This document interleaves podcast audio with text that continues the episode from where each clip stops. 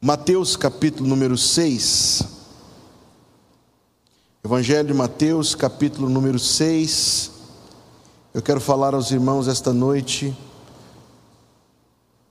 sobre a utilidade da tentação. Como foi divulgado para quem está acompanhando no YouTube, nós vamos falar sobre a utilidade da tentação. Enquanto você abre a sua Bíblia, eu quero falar mais uma vez sobre o enxoval solidário que está sendo organizado pela congregação do Jaracati e as fraldas podem ser trazidas e deixadas aqui na secretaria até ao dia 25 de junho. Já temos algumas chegando.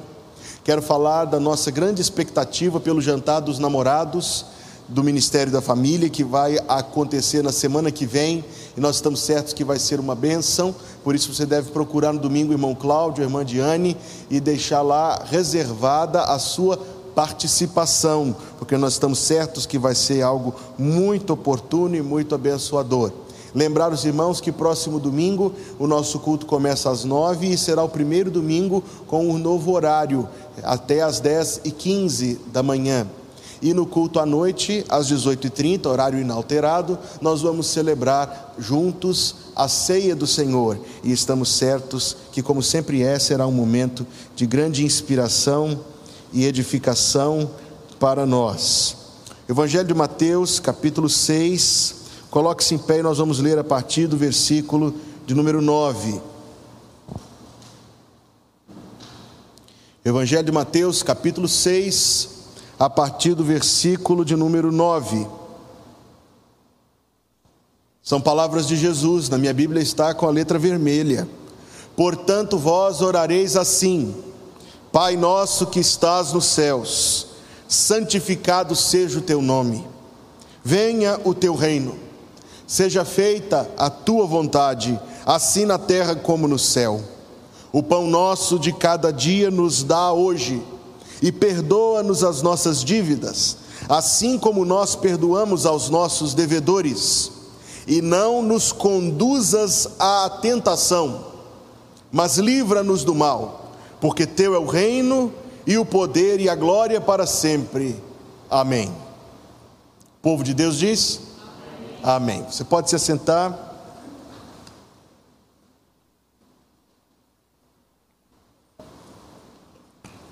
E o versículo 13 diz: E não nos conduzas à tentação. As traduções mais recentes, de 1960 para cá, dizem: Não nos deixes cair em tentação, mais distante da língua original. A língua original é isto e, na verdade, um pouco mais intenso. A primeira tradução de João Ferreira de Almeida, de 1681, diz: Não nos induzas à tentação. Foi melhorada para não nos conduzas à tentação. Se você ler este texto, você descobrirá algumas verdades sobre Deus, sobre o agir de Deus nas nossas vidas, o plano que este Pai nosso que estás nos céus tem em nosso favor, e nós descobriremos esta noite a utilidade da tentação. Porque quando o texto diz, não nos conduzas à tentação, e isto é um pedido que nós fazemos a Deus, quer dizer então, é matemática simples, que quando nós nos encontramos tentados, é porque Deus o permitiu.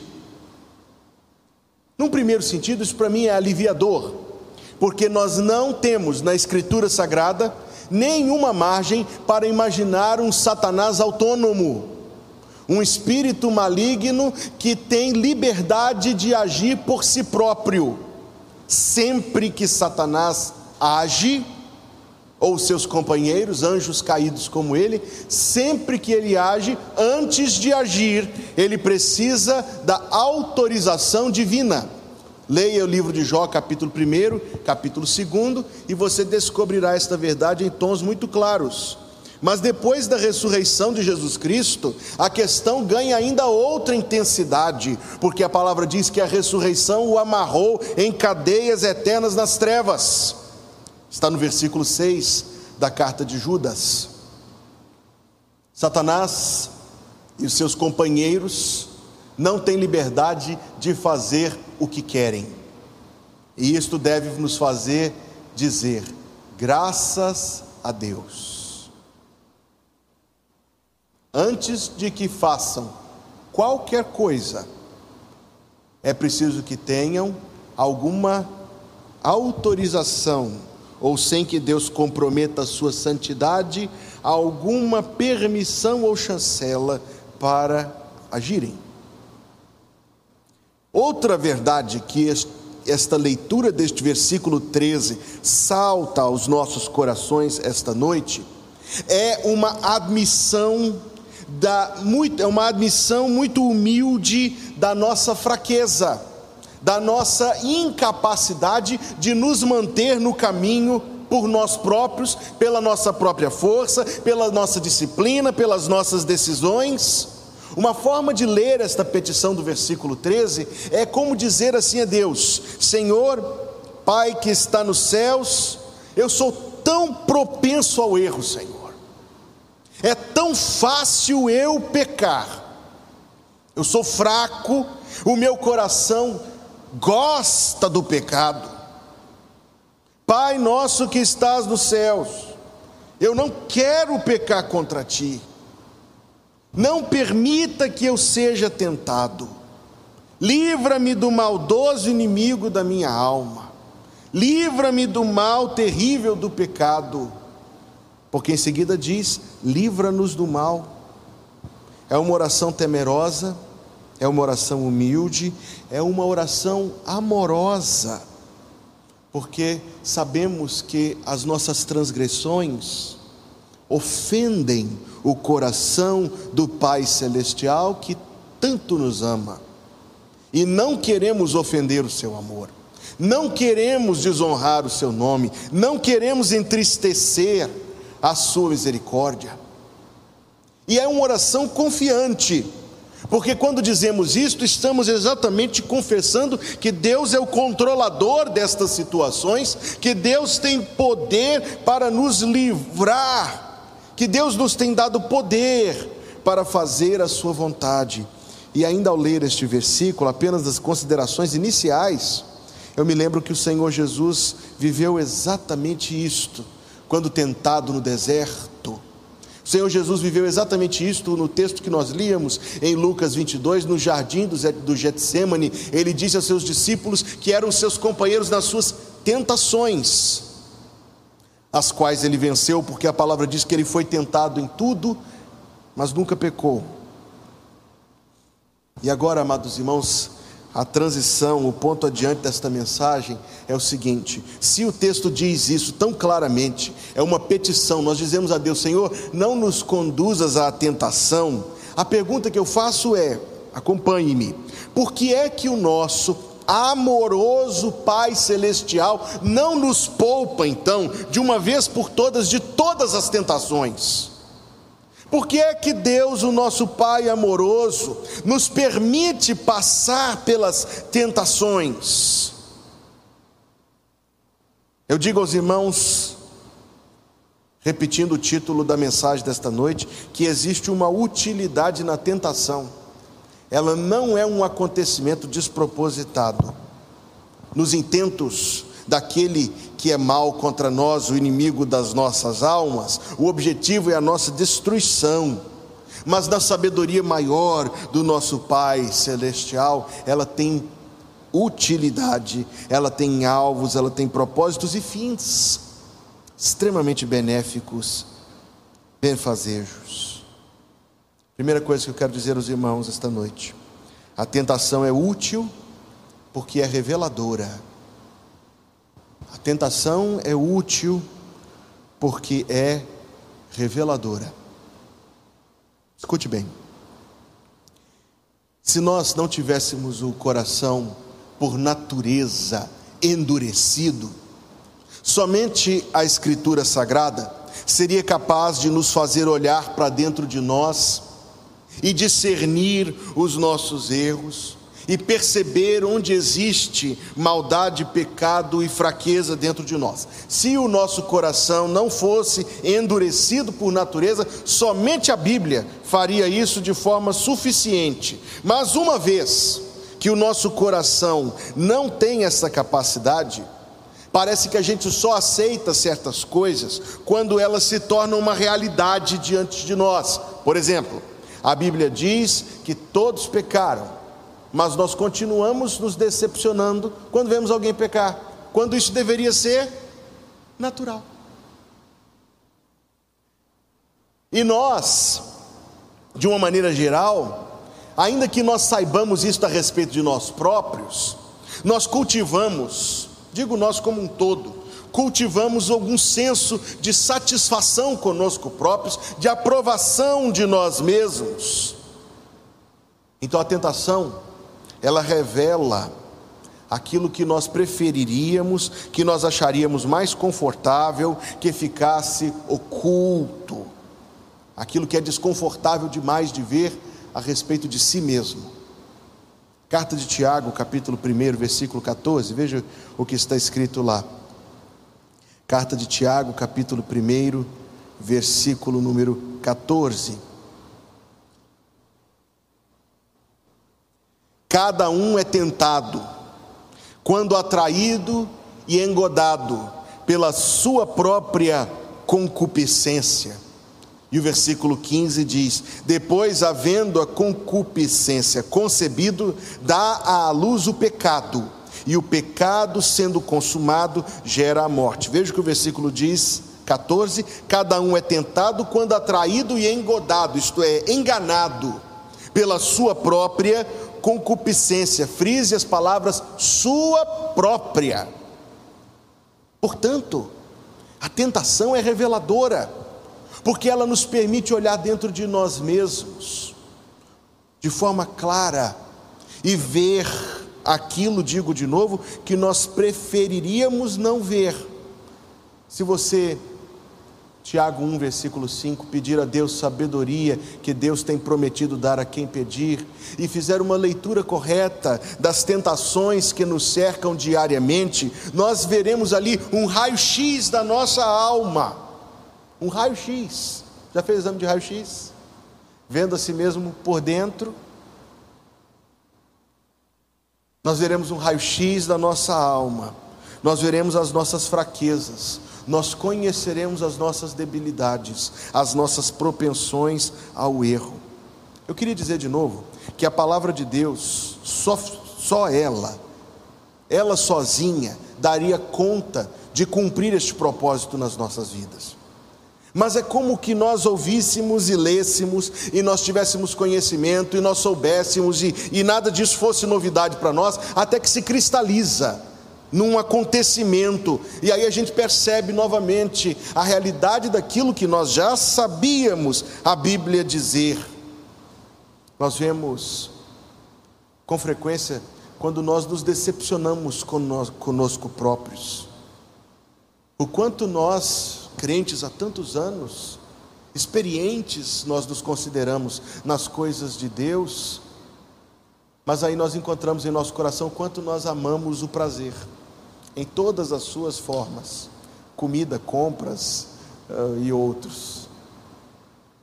É decepcionante quando nós levamos isto a sério e olhamos para isto com seriedade. Nós sabemos que nós somos experientes e que nós conhecemos Jesus Cristo, que nós conhecemos, se não conhecemos cada detalhe da Bíblia, tudo bem, mas pelo menos assim, o caminho, a maior, maior parte a gente entende. Mas nós nos pegamos envolvidos em conversas que Jesus Cristo não estaria envolvido nelas. Nós vemos o apego à sensação de segurança cuja raiz está lá funda na incredulidade, isto é, na resistência ou na nossa dificuldade em aceitar que Deus vai fazer aquilo que promete. Preciso falar da vaidade? Preciso falar da vaidade?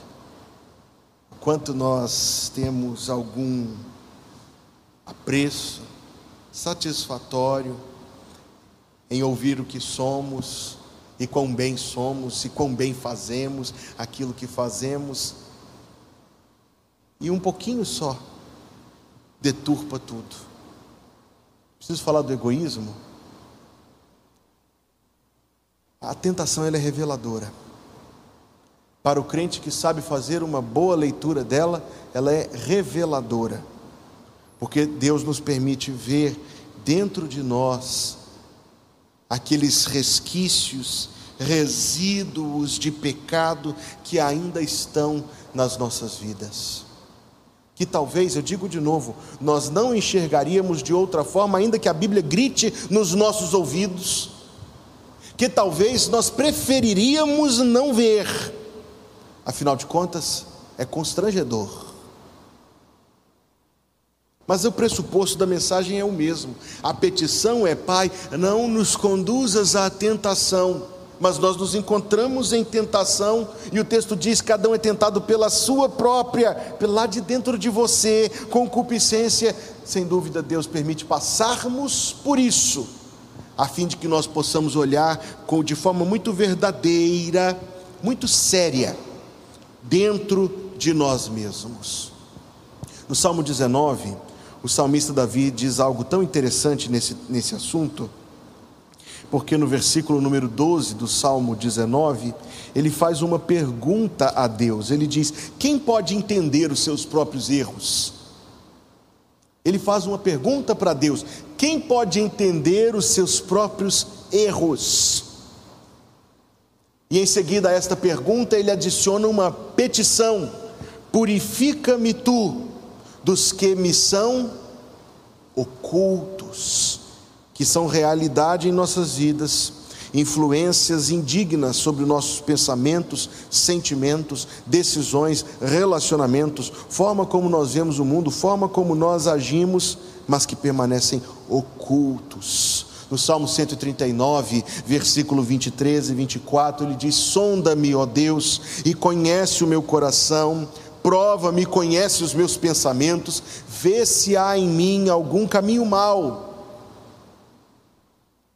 Há, e guia-me pelo caminho eterno. Deus não nos permite ser tentados para cairmos. Deus nos permite ser tentados para olharmos para dentro de nós e reconhecermos que é verdade aquilo que a palavra de Deus já de antemão dizia, que o pecado reside lá no fundo profundo da nossa carne. Decorre disto que a minha segunda afirmação, os irmãos, esta noite, é que a tentação é útil, em primeiro lugar, porque ela é reveladora, em segundo lugar, porque ela é humilhante. A tentação é útil porque é humilhante. Eu conheci um irmão em Cristo Jesus que tinha uma atitude muito peculiar. Ele dizia: Todas as vezes que eu vou na livraria e eu vejo um livro que ataca a Bíblia ou os ensinamentos da Bíblia, eu compro esse livro e leio. Ele diz: Eu gosto disto, eu gosto de ver, eu gosto de estar na batalha. Eu lembro que durante algum tempo eu achava muito interessante a postura dele. Depois de outro tempo eu falei, mas para a gente estar assim se expondo o tempo todo à batalha, será que a gente tem força o suficiente? Hoje, lamento informá-los, é um crente muito distanciado da igreja, muito, muito, muito, eu considero, esfriado em sua fé. E eu considero, penso, que ele brincou demais com o perigo.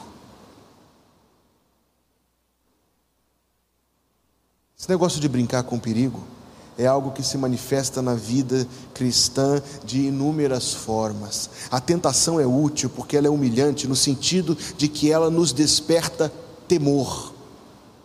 E ela nos faz andar de forma mais temerosa mesmo diante de Deus considerando nossas ações, nunca tomando tão por certo, tão rapidamente por certo, que Deus está aprovando, que Deus está concordando com a forma como agimos, que Deus está concordando com a forma como pensamos. É tal como ah, você dormir em cima do braço e acorda com ele meio adormecido, não é verdade? E aí você cutuca, você mexe e sente, mas não sente tanto assim. O coração adormece da mesma forma. O coração adormece da mesma forma e torna-se menos sensível à instrução, ao ensinamento da Escritura Sagrada, até a repreensão divina, amorosa. Quando Deus nos repreende é porque nos ama. Mas quando Deus nos permite ver nossas próprias fraquezas, isto nos coloca exatamente nessa situação e nós não somos tão fortes quanto gostaríamos de constatar que somos, e nós não podemos estar tão satisfeitos conosco mesmos. Quando eu estou preparando mensagens aqui para a igreja, normalmente eu faço ouvindo música clássica, eu gosto muito, principalmente Mozart.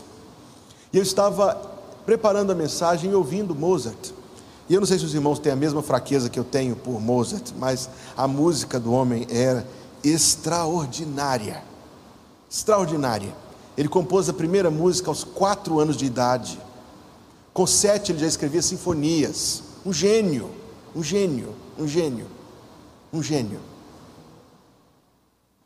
E me lembrei de um certo diálogo que talvez seja uma nota, mas dizem que esse diálogo aconteceu. Mozart estava para assinar um contrato de alto valor para compor uma ópera e alguém levantou acusações com relação à vida moral dele, que era bastante imoral.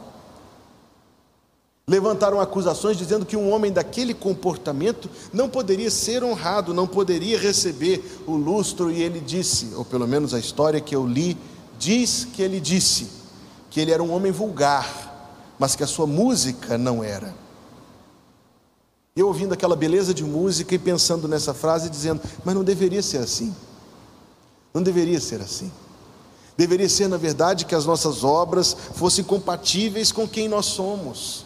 Ou pelo menos nossas obras deveriam ser a, a, a transparência, a demonstração do agir da graça de Deus nas nossas vidas. E quando não é, nós somos colocados na posição de reconhecer a utilidade da tentação é que ela nos deixa mesmo diminuídos.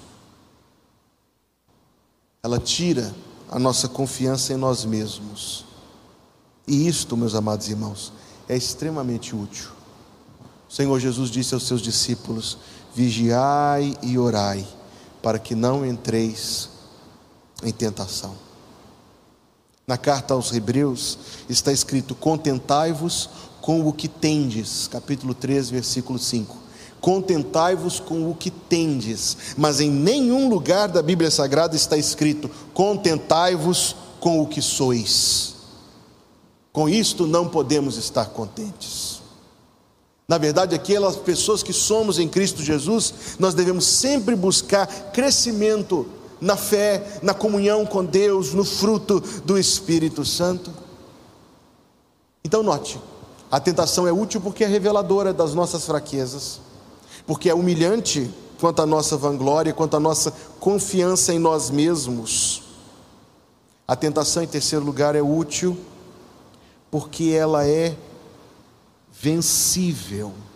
A tentação é útil porque é vencível. Segredo da vida cristã, para ser expresso, sim, o segredo da vida cristã é aquilo que Paulo disse, 2 Coríntios capítulo 12: Recebi na carne um espinho. O mensageiro, você se lembra de quem? mensageiro de Satanás, para me esbofetear porque o tapa na cara era considerada quase a máxima humilhação naqueles tempos. Um mensageiro na carne, um espinho, um mensageiro de Satanás para me esbofetear, para me humilhar. Pedi ao Senhor três vezes que o tirasse de mim, e ele disse: A minha graça te basta. Mas note as próximas palavras: A minha graça te basta, porque o meu poder se aperfeiçoa na fraqueza. Este é o segredo da vida cristã. Que quando nós somos fracos, isso você concordará comigo, ainda que a gente admita, bem falando baixinho, que só para nós mesmos é com muito maior frequência do que a vaidade gostaria de dizer.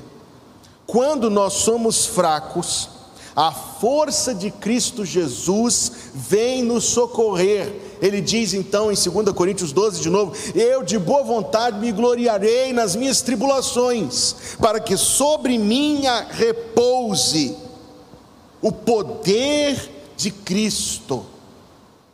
Uma das razões porque Deus nos permite ser tentados é porque a tentação ou nos faz cair em pecado ou nos faz cair de joelhos. E quando caímos de joelhos, como Cristo Jesus fez, e rogamos pelo socorro dos altos céus, Deus nos socorre. E nós provamos da graça e da misericórdia e do favor de Deus.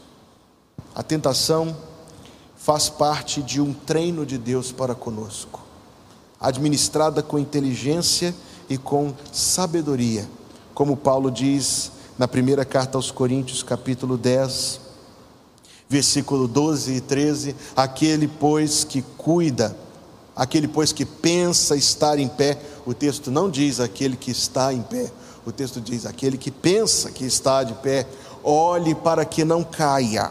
Não veio sobre vós tentação senão humana, mas fiel é Deus que não vos deixará tentar acima do que podeis. Antes, com a tentação, dará também o escape para que a possais suportar. A tentação, as tentações que nós enfrentamos, e tentação aqui a gente resume de forma simples: é, é aquela situação em que a gente tem que escolher entre obedecer ou não a Deus. Ela faz parte de um treino, de um programa de treinamento e de fortalecimento que Deus tem para cada um dos seus filhos. Deus nos permite ser tentados, não para que pequemos jamais.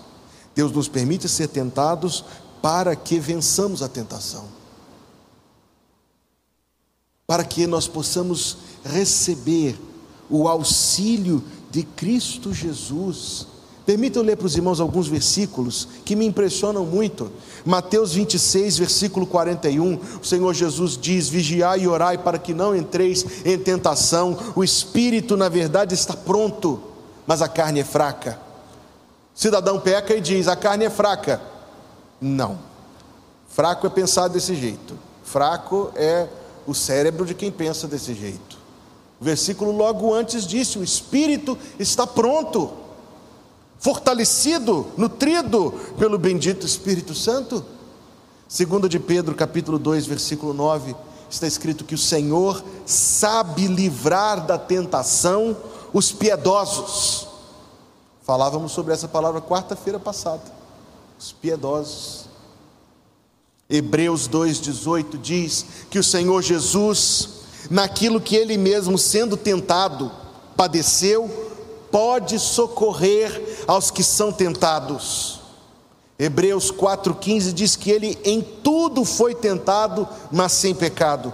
Hebreus 7,25 diz que ele pode salvar perfeitamente os que por ele se achegam a Deus. Na vida de Spurgeon, eu li que uma vez ele foi procurado por um membro da igreja que confessou a ele um pecado em particular. Um pecado desses que quase passa batido. Era um homem extremamente ambicioso. Não conseguia controlar o seu coração de desejo de ter mais e mais coisas deste mundo, nunca satisfeito, nunca quieto, sempre inquieto por mais. Spurgeon leu um milagre lá do Antigo Testamento. O milagre de que o machado boiou. Você se lembra desse milagre? O machado boiou. Que o texto tem a ver, né? Com a situação. Ele disse: Deus tem poder acima daquilo que é natural. É natural para o nosso coração inclinar-se para uma vida mínima, para uma vida empobrecida. É natural do nosso coração distrair-se das coisas de Deus, mas Deus tem poder sobre estas coisas. E a graça de Deus, o agir de Deus nas nossas vidas pode nos levantar. Então cada um de nós pode se apropriar desta reflexão que nós estamos fazendo esta noite, porque em que área nós temos mais enfrentado lutas, ou talvez em que área nós mais sejamos vencidos. Ah, eu não sei controlar, pastor, eu não sei controlar a minha ira. Quando eu vejo, eu já explodi. Eu não sei controlar a minha língua. Eu falo mesmo, eu falo mal, eu falo o que vier na cabeça, eu minto, eu invejo. E por aí vai. A gente não precisa fazer essa lista tão horrorosa, não. Mas seja qual for, tem a ver com o treinamento de Deus em nossas vidas. Deus tem um auxiliador, Ele nos tem dado o seu próprio Filho. A mesma tentação que pode trazer pecado é a mesma que pode trazer vitória renovo, alegria, fortalecimento, bênção. Você sabe que foi assim na experiência do Senhor Jesus. O texto diz, você conhece o texto que diz: somos mais do que vencedores, em todas as coisas, somos mais do que vencedores por aquele que nos amou.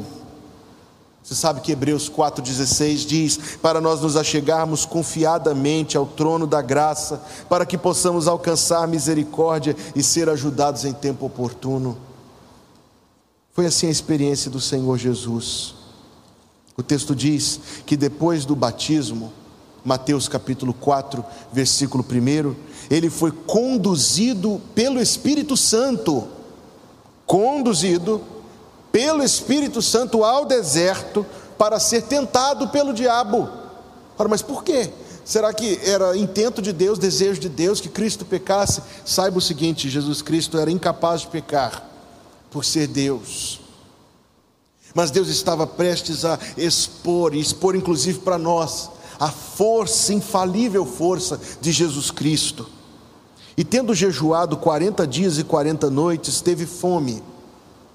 Mateus capítulo 4, versículo 3. E chegando-se a ele o tentador disse: Se, mas a tradução correta desta pequena palavra era desde que, uma vez que, uma vez que tu és o filho de Deus, manda que estas pedras se tornem em pães. Que tentação era esta?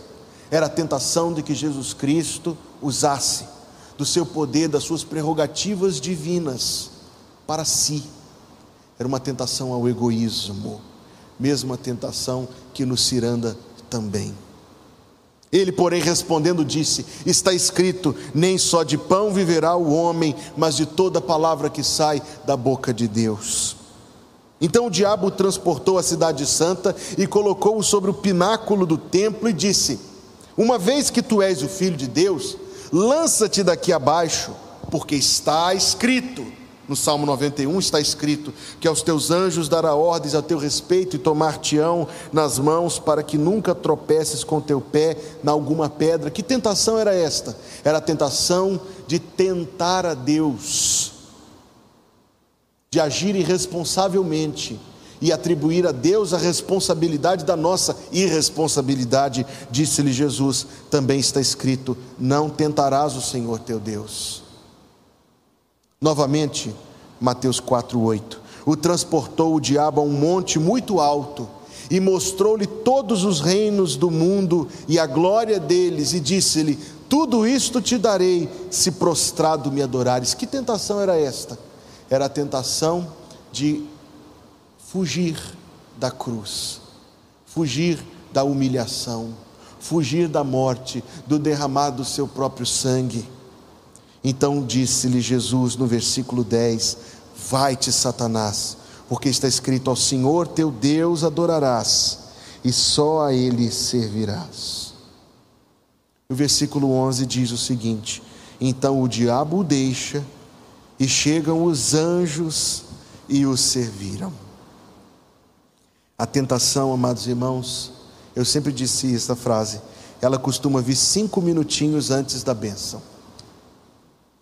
Como Israel, peregrinando pelo deserto, e chegaram a um lugar de águas amargas, e queixaram-se contra Deus, e questionaram a Deus, e houve toda aquela confusão lá, e o lugar ficou chamado lugar de contenda para sempre, Massá e Miribá. E o versículo seguinte nos diz que eles andaram mais um pouco, e chegaram a Elim, onde havia doze fontes de águas e setenta palmeiras. Se eles tivessem esperado só um pouquinho, antes de cair na tentação de murmurar contra Deus. Se eles tivessem confiado em Deus só um pouquinho, eles teriam provado de toda aquela fartura e da alegria que vem com ela. Veja o exemplo do Senhor Jesus. O mesmo que nos ensinou a orar desse jeito, ele próprio foi tentado, mas em tudo que foi tentado, ele pode nos socorrer. A utilidade da tentação. A tentação é útil porque ela revela as nossas fraquezas. É útil porque nos deixa bem pequenininhos, temerosos mesmo, admitindo a nossa fraqueza. Enfim, ela é útil. Ela é útil porque ela é vencível. Deus permite que sejamos tentados não para que pequemos, mas para que provemos do socorro, da graça, da Sua misericórdia nas nossas vidas. Somos tentados, amados irmãos? Somos. Talvez a gente nem enxergue. E se não estamos enxergando, então que Deus treine os nossos olhos. Que Deus treine o nosso discernimento. Caímos. Infelizmente caímos.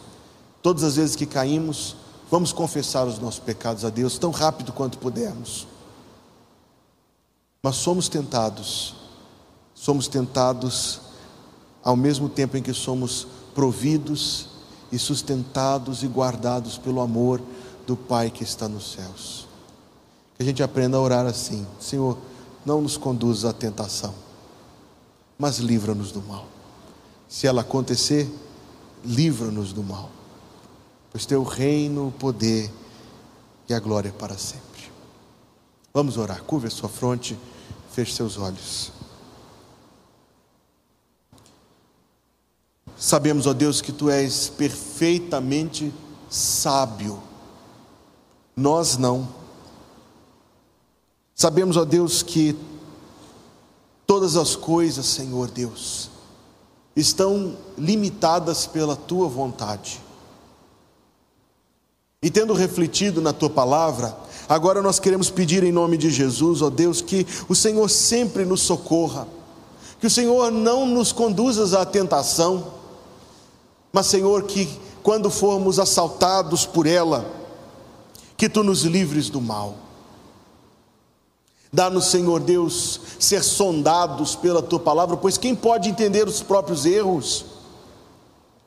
Dá-nos, ó Deus, ser sondados pelo teu espírito, pela tua palavra para que nós possamos, Senhor Deus, nos desviar de maus caminhos que estão lá dentro do nosso coração. Obrigado, Senhor, porque tens provido para nós um ajudador tão poderoso. E obrigado, Senhor, porque a tua palavra diz que em breve tu colocarás Satanás debaixo dos nossos pés.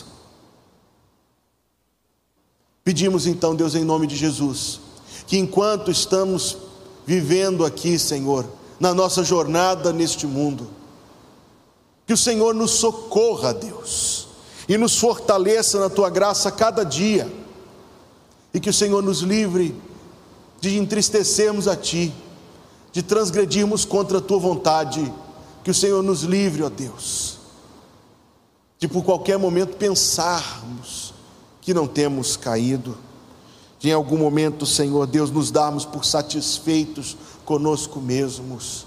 Não, Senhor, dá-nos um espírito zeloso e uma alma vigilante, para que nós possamos nos apresentar a Ti aprovados, como aqueles que não têm do que se envergonhar.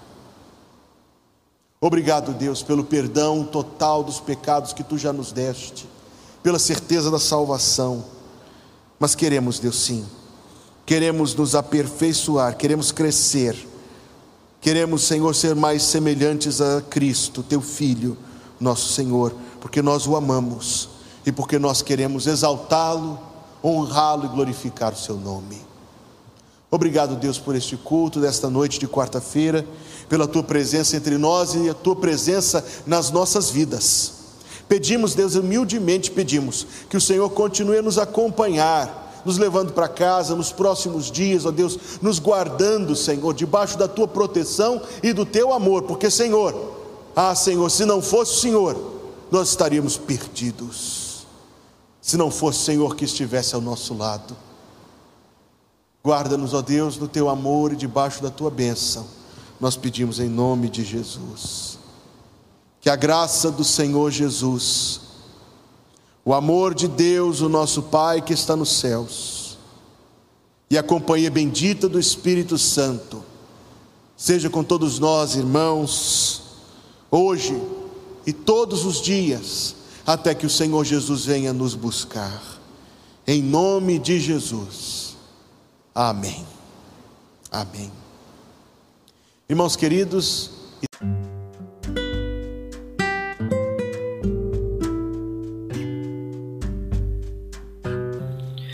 Obrigada por estar conosco. Volte sempre. A Igreja Batista Plenitude tem sempre uma mensagem de Deus para você.